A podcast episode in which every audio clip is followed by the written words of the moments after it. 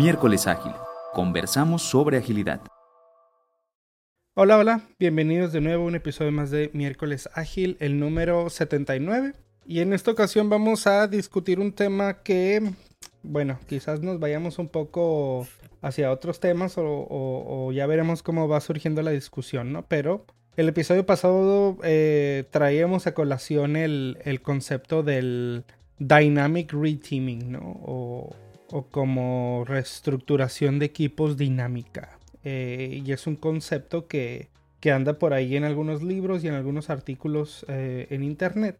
Eh, pues acerca de cómo ah, administrar o, cómo reconfigurar equipos pues para diferentes propósitos. Entonces vamos a discutir un poco acerca de eso que tiene que ver con agilidad, tratar de conectarlo un poco y ver hacia dónde nos lleva la discusión. Eh, para este episodio eh, estoy con Diógenes y Jorge.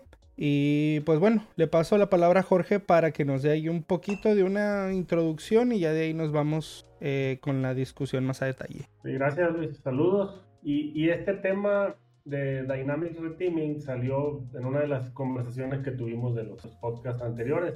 Y, y esto surge de, de, un libro que escribe Heidi Elfan, que tiene que ver con, ahorita decía Luis, eh, la reestructuración dinámica de, equipo. Y, está interesante porque contradice algunos de los principios que hablan de, de mantener un equipo estable forever. Em, sin embargo, la, propuesta que, lanza por acá Heidi tiene que ver con pues, mucho alineamiento desde varias perspectivas, desde el punto de vista de negocios, desde el punto de vista de, del factor humano, incluso pues, del factor también de, pues, de, aprendizaje. Entonces tiene varios, varios factores interesantes por ahí y, y tiene que ver con eh, reestructurar a un equipo dependiendo de la necesidad, decía ahorita, de negocio, del propio factor humano o incluso se habla de una necesidad de código.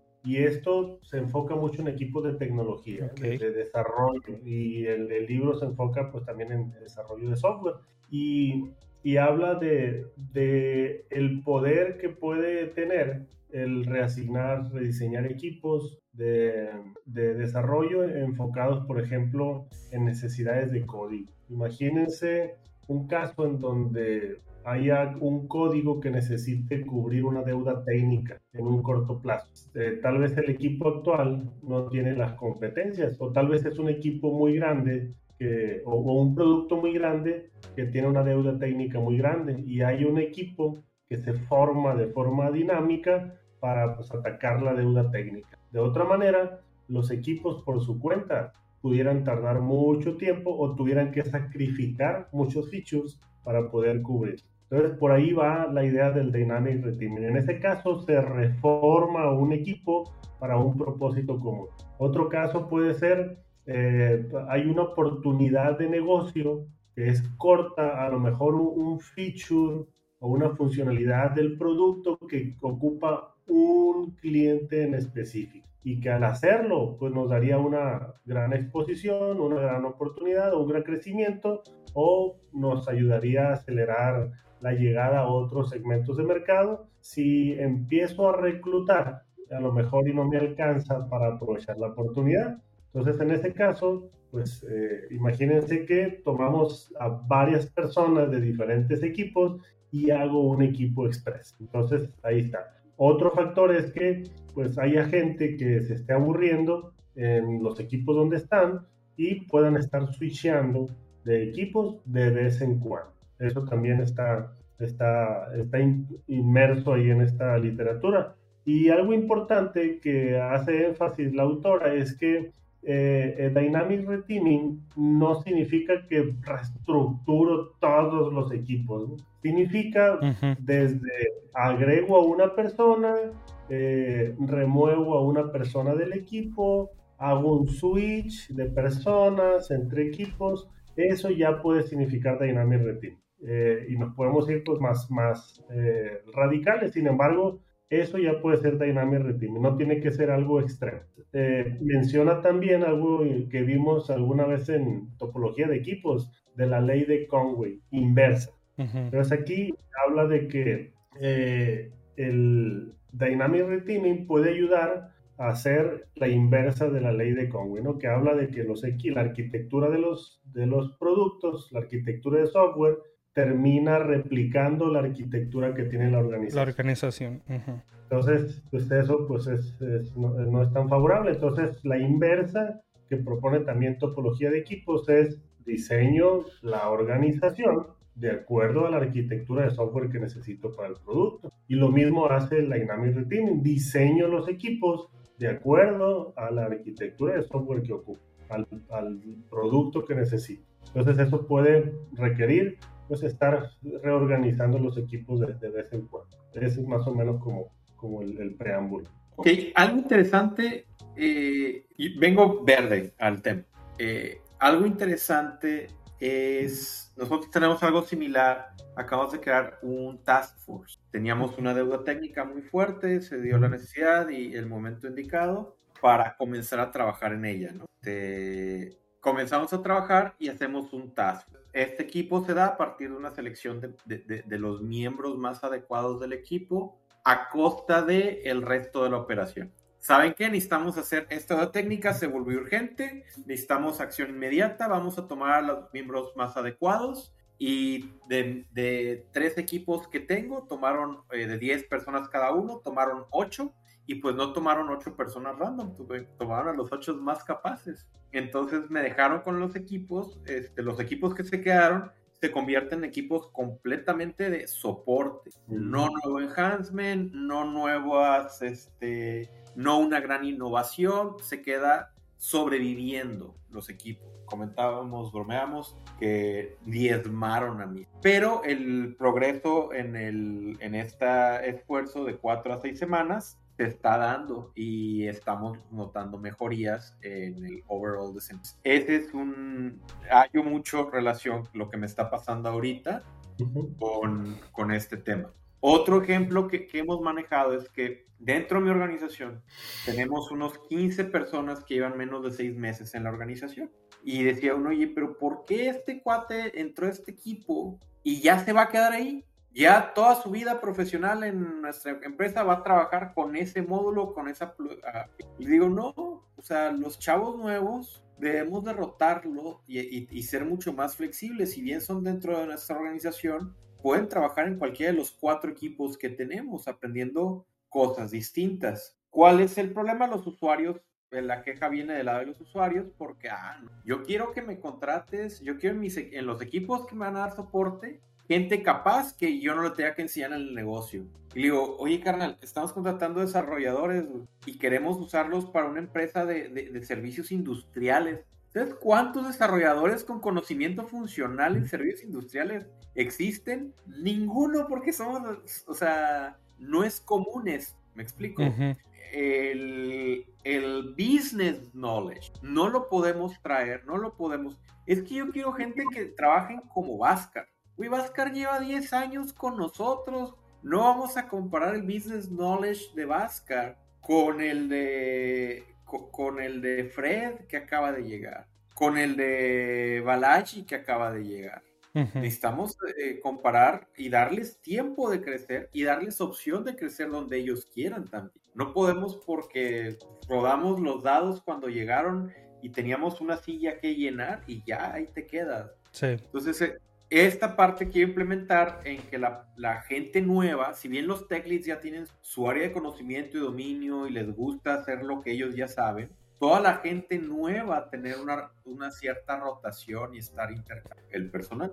Y, y, esto se parece mucho precisamente a lo que popularmente se le llama los, los V-Teams, ¿no? Estos equipos de, que, que se generan para para un objetivo en particular y una vez conseguido ese objetivo pues el equipo se, se disuelve, ¿no? Y quizás sus integrantes regresarán a sus equipos anteriores o formarán parte de otro, de otro task team, ¿no? O de otro V-team que, que, tenga otro objetivo, ¿no? Y también obviamente me recuerda mucho al, al, al ahora mal llamado modelo Spotify, ¿no? Que tiene mucho de eso, de ese como, de esa reconfiguración de equipos eh, de, manera, de manera continua, ¿no? Eh, pero pues, bueno, cuando, cuando hablamos de agilidad, por ejemplo, creo que también mucha de la, de la parte de, de, de que el equipo llegue a cierto nivel de madurez, o que incluso si, si los equipos utilizan eh, métricas como velocidad, por ejemplo, pues qué tanto confías en tu velocidad promedio y demás, pues dependerá mucho de la, de la longevidad del roster del equipo que se mantenga constante, ¿no? Es decir, e, e, en este caso quizás a, a lo mejor, no sé si la agilidad, no, no pudiera decir que la agilidad propone eso, pero al menos es fácil entender eso, de que no es tan bueno estar reconfigurando los equipos por el hecho de que pues el equipo se te pudiera volver impredecible o más bien nunca llegarías a un nivel de predictabilidad eh, deseado, ¿no? Entonces, eh, en cuanto a la, a la agilidad, ¿creen ustedes que un concepto como el Dynamic Reteaming ayuda, presenta más retos para desarrollar un, mindset o un contexto de agilidad? O sea, ¿qué tanto, qué tanto beneficio perjudica los esfuerzos de, llegar a ser un equipo ágil o una empresa ágil incluso? No te va a gustar mi respuesta, yo voy a decir que depende. depende de la organización. ya no eres coach, Diogenes, ya no eres coach. Ya, ya puedes decir otra cosa. Depende de las personas. Cada que cambias algo tienes que reajustar a los... E-, Entonces, ¿qué tanto lo puedes hacer? Cuando tienes equipos maduros y, y, líderes indicados en cada uno de estos equipos, creo yo que sí es una opción este, adecuada. Sin embargo, siempre se asientan, cada vez que hace un cambio se asientan. Tengo un compañero que él viene del lado eh, tiene un background militar y él quiere cambiar a la gente como piezas. Y digo, sí, está bien que lo quieras hacer, pero la vida real no funciona así. Cada vez, si estás moviendo a los de pruebas, pues van a seguir las pruebas, pero no van a tener la afinidad de mejorar las pruebas o de probar más allá de lo que dice el test case. O sea, van a seguir instrucciones. Para eso mejor invierte en automatización. Entonces, por, por mi lado, mi experiencia tiene que ser un balance. Si puedes hacer esos cambios de manera dinámica, puedes hacer esos cambios este, eh, de, acuerdo a tus necesidades, pero dependiendo de las personas. Dependiendo, este equipo, este task force que hablábamos, salió con una duración de cuatro a seis semanas y después todo el mundo regresa a su casa. O sea, le da un saborcito, algo nuevo que empezar el año, trabajamos en el performance, mejoramos esta deuda técnica, vamos a seguir con lo que hacían, vamos a seguir con los equipos que estábamos y aprendimos algo de, esta, de este ejercicio, ¿no? Pero de ahí a, cambiarlos cada sprint no sería algo, yo no lo veo funcionando de manera muy eficiente. Sí, y vaya, pues definitivamente va, a depender de, de, la interpretación de agilidad de cada organización. Entonces yo, yo esto lo veo como benéfico para la agilidad organizacional. A este nivel lo veo, ¿no? a, nivel agilidad empresarial, porque me puede ayudar a ser flexible en cómo los equipos o dónde incluso los equipos generan valor. Entonces, si lo veo como el big picture, eh, en este mes, en este trimestre, ¿dónde necesito enfocar mi negocio? Resulta que pues los equipos están formados por features, por foco de valor y todo lo que querramos, y pues vaya, pues como así están y, los estamos midiendo y tenemos métricas que cumplir y que proteger incluso, los equipos se enfocan en donde están alineados sin necesariamente eh, estar aportando en donde la organización más los necesita. Entonces tiene mucho de ese enfoque. Pero ¿qué tal si pues, los features en donde están trabajando dos de los equipos por el momento pues están estancados y no están generando valor y así está bien para la organización. ¿Por qué? Porque es un mercado que ahorita pues se está reevaluando. Entonces, por otro lado, a lo mejor hay eh, un segmento de mercado que está generando nuevas oportunidades y que vale la pena invertir ahí. Entonces, en lugar de que esos equipos estén trabajando en, en algo estancado, pues trabajan en algo emergente. Entonces, esa filosofía es bien difícil. Contestando la otra pregunta, ¿qué tan difícil? Yo lo pondría como muy, muy difícil, porque el mindset no está preparado. Me ha tocado platicar incluso con CEOs que traen esa filosofía y, como traen la big picture, dice, oye, pues, ¿por qué los equipos están trabajando ya si eso ahorita ya no nos está dejando? Yo necesito que trabajen acá y hay mucho pushback, que si las métricas, que si el performance, que la predictibilidad, incluso hasta la agilidad se pone como argumento para no eh, reenfocar a los equipos. Entonces se pone bien interesante cómo incluso la agilidad ve en riesgo desde ciertas perspectivas en, en hacer una, una, reorganización de equipos. Eh, la autora presenta varios, varios patrones, varios patrones para hacer Dynamic Retinue. Eh, ahorita mencionaron uno, que es el isolation. El isolation. El aislamiento.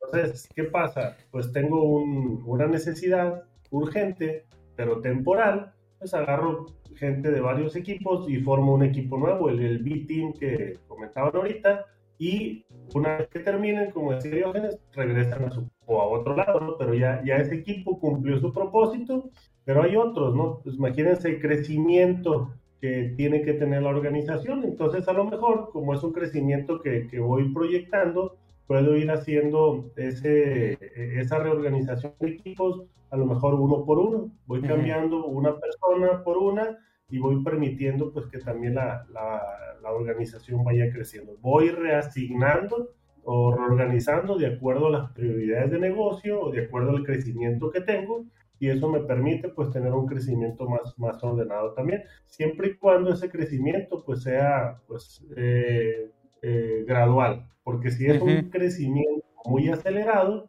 que es donde agrega valor el, el el hacerlo uno por uno es probable que no me alcance. Y la otra, el otro patrón habla de, de equipos muy grandes, entonces es el que ya lo conocemos, el patrón de las, de las dos pizzas, etcétera, ¿no? Crezco un equipo, se vuelve muy grande y hago Y a dividirlo. Eh, lo divido, ese es Dynamic Retiming, ya desde esta perspectiva.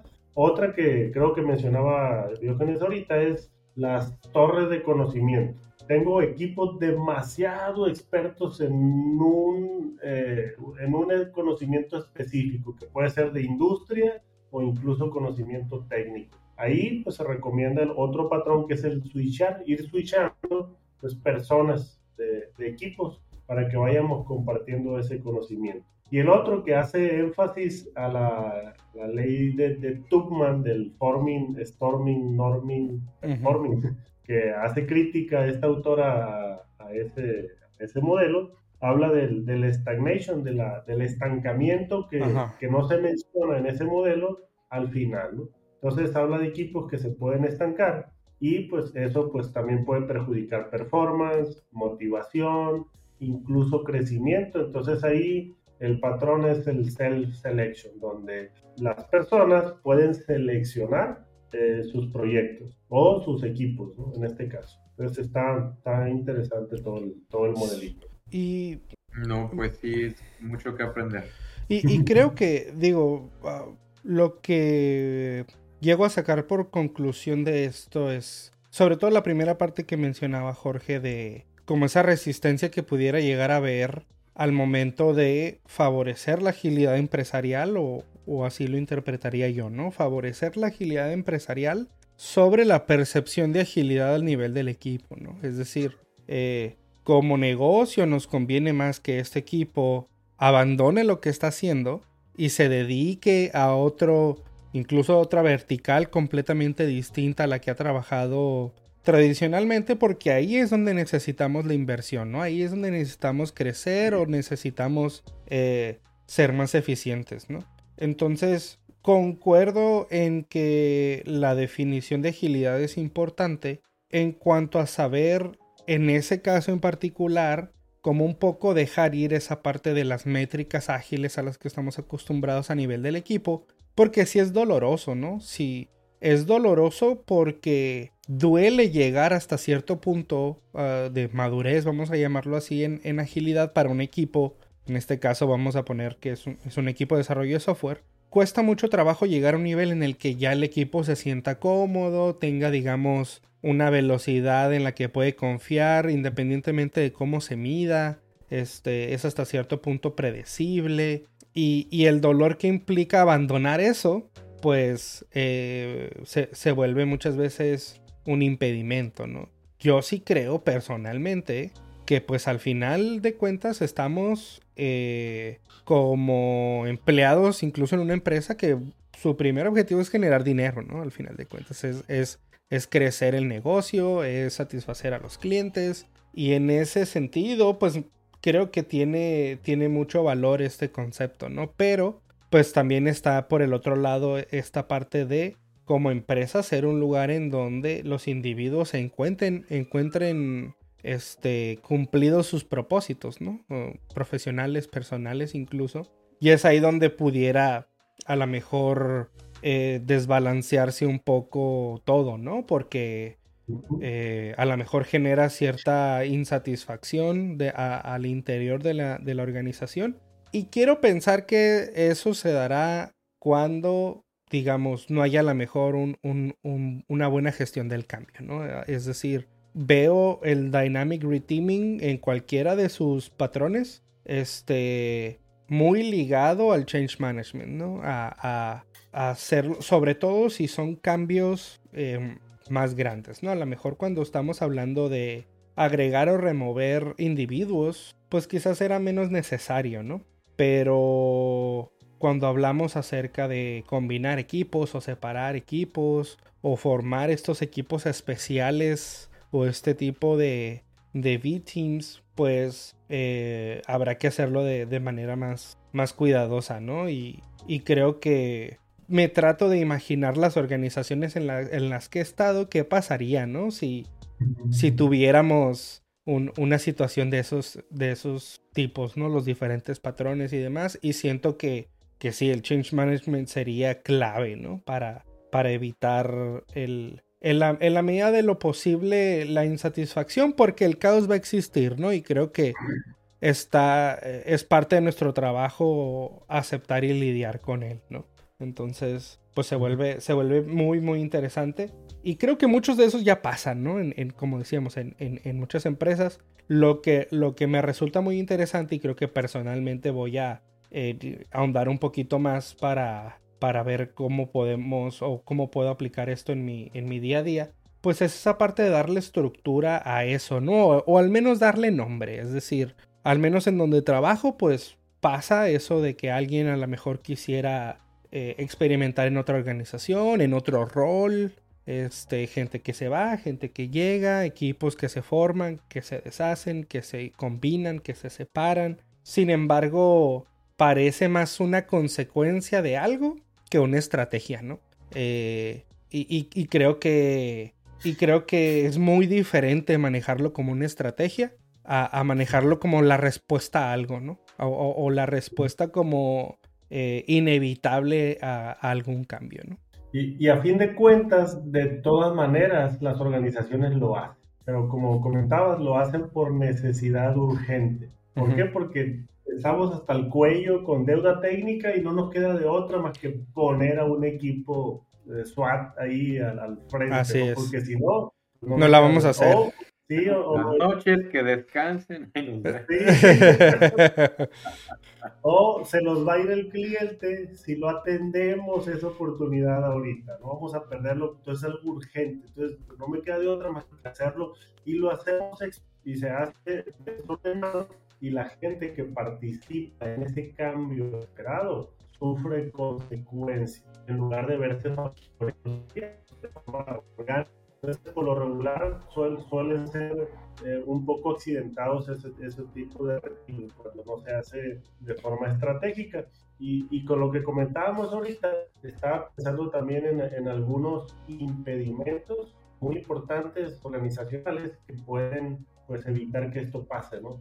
Ahorita hablamos de las métricas. Imagínense el sistema de medición que existe en la organización o que existen en la mayoría de las organizaciones que pueden evitar el, el, el Por ejemplo, eh, métricas individuales, en donde alguien es medido por su performance individual y resulta que, pues vaya, está con mil bono por el, el desarrollo, el performance que tiene, pero ahora resulta que al cambiar de equipo entra en un espectro desconocido o en algo nuevo que implica bajar de performance. Pues es algo que le afecta. ¿Por qué? Porque así está la métrica, ¿no? Ahora si el, product manager o el líder de alguna unidad es medido también por el desempeño de su equipo, pues el Dynamic Reteaming no va a ser algo que, que abrace. Por supuesto que no. Entonces, eh, quizás, o sea, estamos a lo mejor llegando a una conclusión en la que, pues este concepto de Dynamic Reteaming implica repensar y deshacerse de muchos conceptos súper arraigados que existen en, en, la cultura, al menos hablando de organizaciones de, tecnología, ¿no? Que es a lo mejor en lo que tenemos más experiencia los tres. Este, como de dejar ir ese tipo de, de ideas, ¿no? Para, para permitir el, el, el, florecimiento de este concepto dentro de la organización. Y creo que ahí es donde eh, incluso otros, otras propuestas para cosas distintas, como por ejemplo los OKRs, es ahí donde muchas veces fracasan, ¿no? Por ejemplo, ¿no? Los OKRs te dicen, sí, puedes hacer OKRs, pero esos tienen que ir acompañados de un cambio en cómo evalúas a tu gente, por ejemplo, ¿no? En cómo, cómo haces evaluación del desempeño. Es decir, incluso te dice, ya no vas a hacer evaluación del desempeño, ¿no? Eh, tendría, o al menos no de manera anual, ¿no? o estas como paradigmas más tradicionales de tengo mi plática anual con mi manager de cuáles fueron mis logros y de ahí sale una conclusión en cuanto a, bueno, si eh, mereces promoción o no, etcétera, ¿no? Y los OKRs te dicen, hay que hacerlo distinto, ¿no? Hay que hacerlo diferente para soportar el, el concepto de los OKRs de manera adecuada. Y al menos en mi experiencia es ahí en donde falla, ¿no? Porque muchas organizaciones dicen, sí, voy a hacer OKRs, ¿no? Y voy a hacer el formato, voy a hacer objetivos, voy a hacer resultados claves, incluso voy a cascadear esos a, los diferentes niveles de la organización, pero no quiero cambiar mi, paradigma o mi modelo de, de, evaluación del desempeño, ¿no? Y es ahí en donde se llega a caer, ¿no? Entonces aquí creo que también veo un ejemplo bastante similar en donde ok, queremos hacer dynamic reteaming, queremos seguir o estar alineados a las necesidades del negocio de acuerdo a un paradigma de agilidad empresarial, pero no nos queremos deshacer de estas métricas, ¿no? Es decir, necesito eh, seguir evaluando a las personas de cierta manera y esa manera, pues, bajo ese lente, pues habrá personas que no brillen tanto cuando, cuando tenga que cambiar de equipo, ¿no? Entonces, eh, se, se vuelve una cuestión otra vez de cambio cultural muy fuerte en donde muchas veces no nos damos cuenta que, es necesario ese cambio para que otras cosas funcionen. Y, estamos hablando de un cambio estructural, que es desde mi punto de vista el de los más complejos en la organización. Entonces, si van a estar, si siguen los hilos con su propio presupuesto, con sus propios indicadores, pues imagínate la lucha y el, entorpecimiento que causa el dynamic redeeming, ¿no? A, a ese tipo de... Así es. Muy bien. Diógenes, te, veo pensativo. Necesito leer más. Me hace falta leer más book. Te hace, falta leer. Eh. Muy bien. Mm, ¿Algún comentario adicional? Eh, comentarios de conclusión. Y, bueno, eh, ya en la literatura ahí sí menciona hasta una estructura que, habla de colegios y que habla de, que son parecidos a las, a las tribus por ahí de Spotify y habla de una estructura donde hay directores de ingeniería que pues, se encargan de dar feedback y de poder eh, pues, eh, ayudar a las decisiones ¿no? del repining. Sí, sí, sí hay una, una, formalidad un poquito más allá de solamente reagrupar. interesante y cómo, cómo se maneja esa parte. ¿no? Ahora, ¿qué tanto, por ejemplo, eso siento que también es, al menos al nivel directivo, cuando surgen estas propuestas o frameworks o en general estas ideas de, ok, si quieres hacer esta idea, tienes que cambiar tu organización y tienes que incluso reestructurarla, ¿no? Y, y creo que también entra mucho esa parte de a lo mejor incluso ejecutivos de empresas diciendo, oye, pues no, no, o sea, nadie me va a decir a mí cómo, cómo debo estructurar mi organización, ¿no? Entonces, tomemos las ideas, pero no cambiemos eso, ¿no?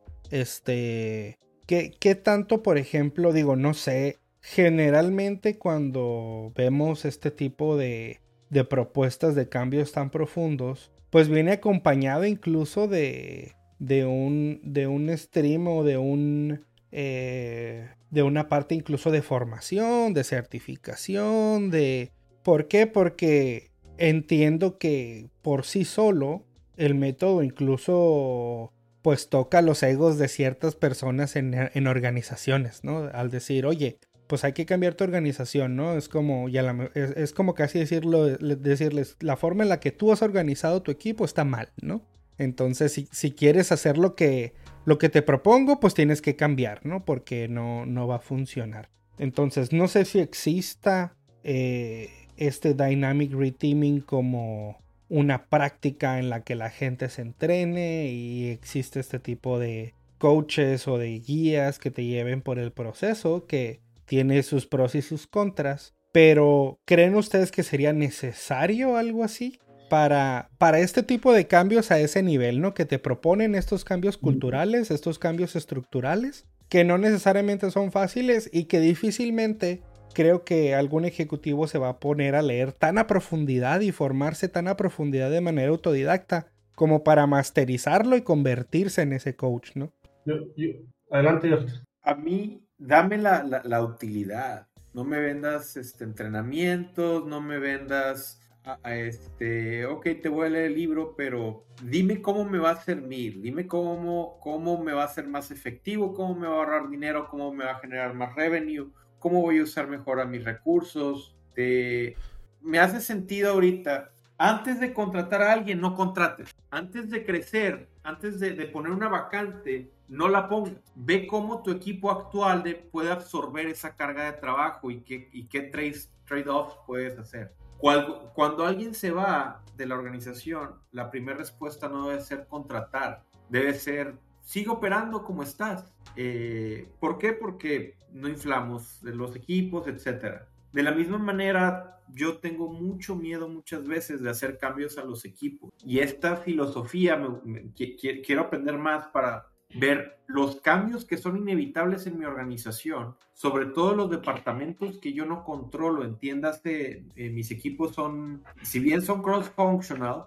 el arquitecto depende del, departamento de arquitectura, los de pruebas dependen del departamento de pruebas y los están moviendo constantemente. Entonces me interesa ver qué tipo de prácticas podemos seguir para que a pesar de los cambios que, se hacen, sigamos siendo efectivos, sigamos siendo eficientes. Estamos hablando de documentación, estamos hablando de las personas, ¿Qué herramientas existen para que estos cambios afecten la operación lo menor posible? yo, yo me iría a la, un poco o mucho más atrás, desde la adopción de agilidad. Y, lo igualito, o sea, cada quien lo interpreta de múltiples maneras. ¿Y por qué el agilismo no ha llegado a al, al, punto que propone? Por lo mismo, porque pues, no, no, no, hay alguien que se meta a tal profundidad y tal vez tampoco los, los coaches podemos lograr transmitir los beneficios que se supone que ofrece. Lo que me ha tocado a veces yo también caigo en, en querer vender una idea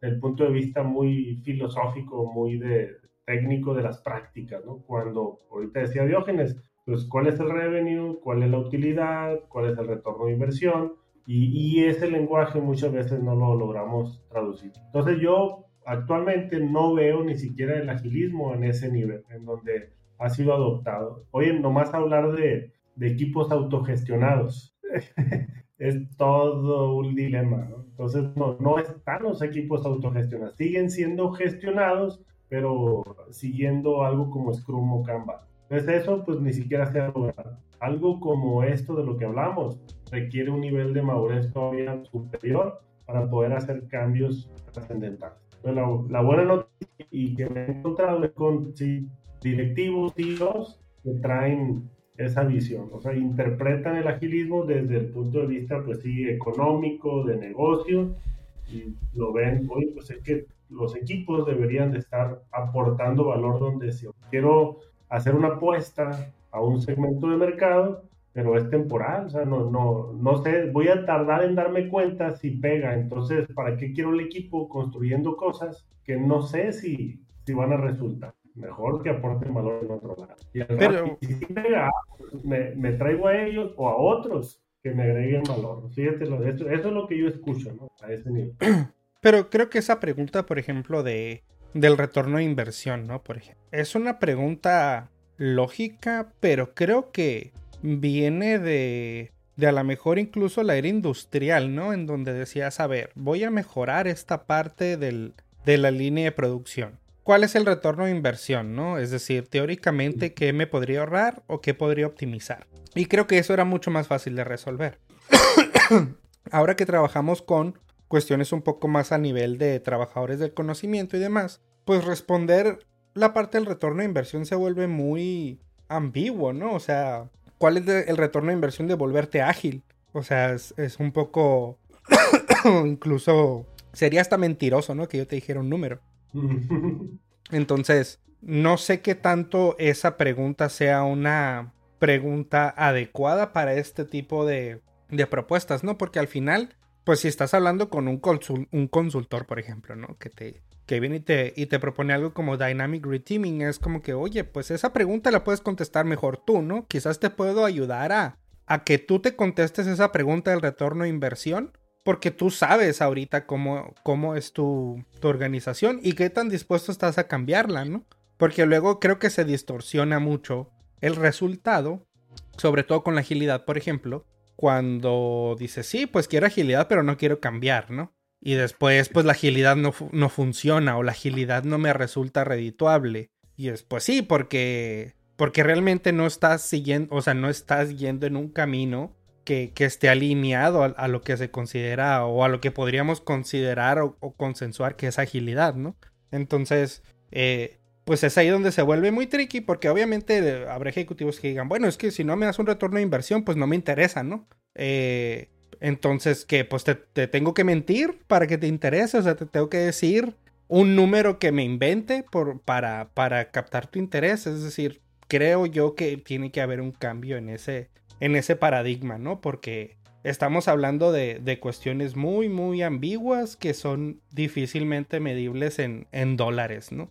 Quizás lo que podría, lo mejor que podrías hacer es pues dar ejemplos de otras organizaciones, ¿no? Decir, bueno, pues después de que esta organización implementó este eh, o, adoptó esta filosofía de Dynamic Reteaming como una organización ágil, pues su revenue creció tanto por ciento, este, etcétera. Pero tampoco eso significa que te va a pasar a ti, ¿no? Entonces se vuelve, se vuelve muy, muy truculento y, muy ambiguo.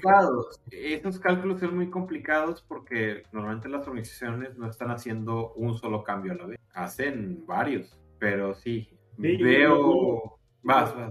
Yo, yo, lo veo desde los dos puntos de vista. Por un lado, desde, desde, la organización, esperando un cálculo económico al instante, ¿no? O sea, que desde ahorita ya calcule, está complejo, ¿no? Pero, y por otro lado, desde aquellos que promovemos el cambio, creo que también eh, hay formas en las que podemos, pues, al menos, pues, proponer un beneficio, incluso puede ser económico. Entonces creo yo que también el saber traducir el cambio a beneficios organizacionales también eh, debe ser una competencia que debemos de tener y no nomás es algo económico, pero sí podemos, por ejemplo, eh, alinear un cambio como estos como pues una, un beneficio cultural. Imagínate que esto me ayude a, pues, a, la, a, la, a la moral de los equipos, de las personas, que esto me ayude al responsiveness, por ejemplo, time to market. Eso está interesante, ¿no? Entonces, el, la capacidad de, de, aprendizaje.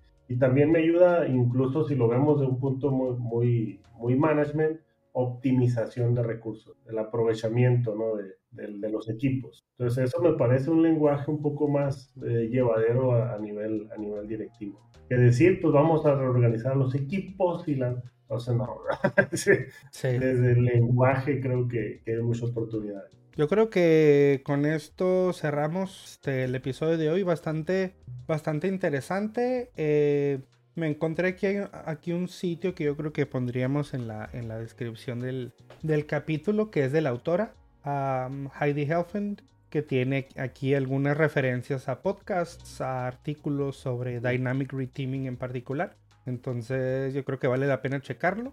Y bueno, espero que les haya gustado el episodio y nos vemos la siguiente semana. Bye. Gracias por escucharnos. Esperamos que te haya gustado el episodio. Únete a la conversación. Visita miércolesagil.com para más información y déjanos tus comentarios. Síguenos en redes sociales y suscríbete a nuestro contenido en las principales plataformas de streaming como Spotify, Apple Podcasts y YouTube. Encuentra todos los enlaces en miércolesagil.com diagonal seguir. Miércoles Ágil.